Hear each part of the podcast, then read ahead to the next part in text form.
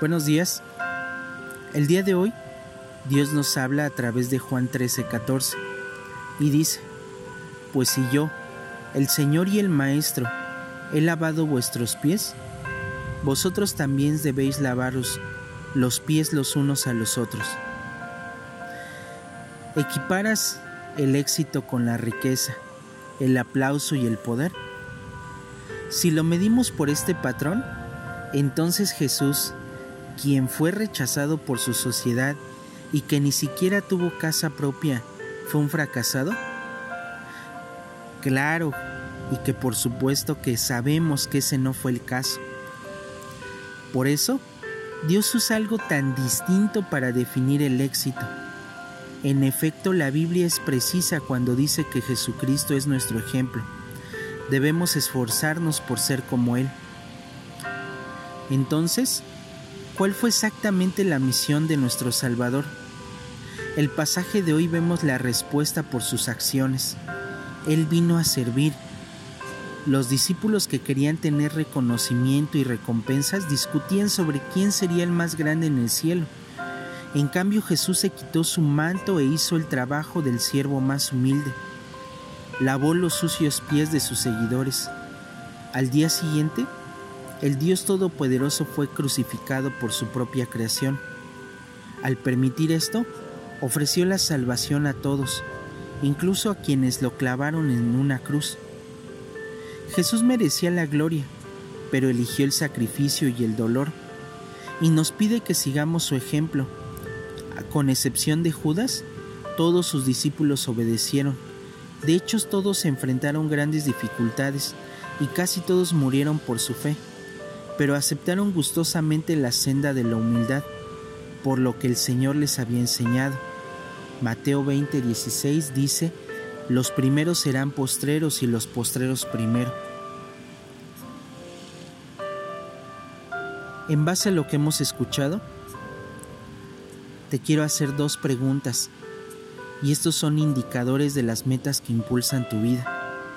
Una de ellas es en quién inviertes o en qué inviertes tus recursos y tu tiempo? ¿Y qué temas dominan tus pensamientos y tus conversaciones? Es posible que anheles el reconocimiento de lo que te rodea o de quienes están al conviven contigo. Pero Dios tiene un llamado superior para ti, para mí, para todos los que somos sus hijos. El día de hoy Dios nos da una gran lección y es la humildad. En todo momento, Él mostró un corazón manso y humilde.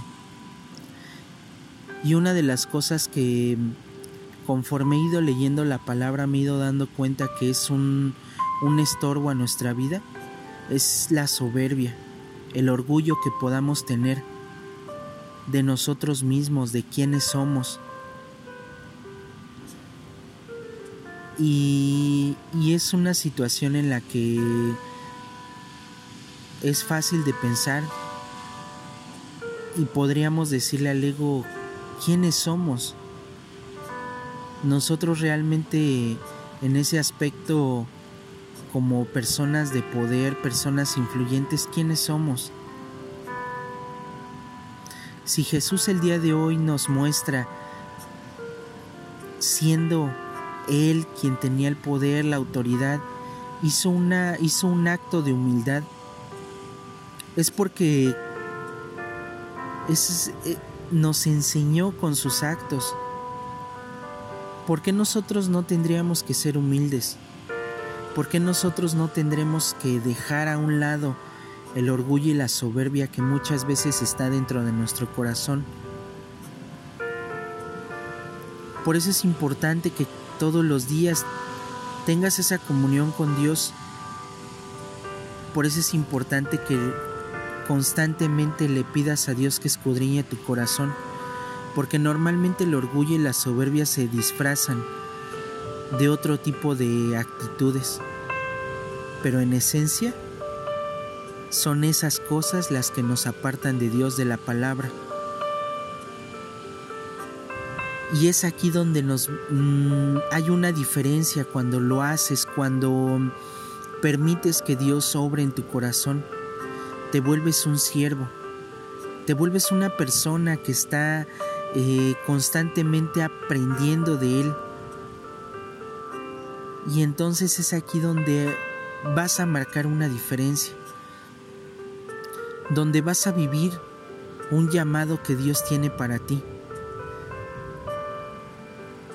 Quiero compartirte esto no por el hecho de decir ser un siervo tenemos la, la falsa idea de qué es ir y servir en como muchas veces lo hemos visto, hemos escuchado en una iglesia, en esto, en un lugar. Y tal vez sea parte de, pero pero eso no es. Eso no es. Es que tú le compartas a las personas quién es Jesucristo, qué es lo que ha hecho y que des testimonio de que tú estás de pie, de que Dios ha obrado en tu vida y de que muestres humildad y de que muestres dar de tu tiempo y no precisamente para que quedes bien con alguien, con una persona, sino porque tengas convicción de que Dios es real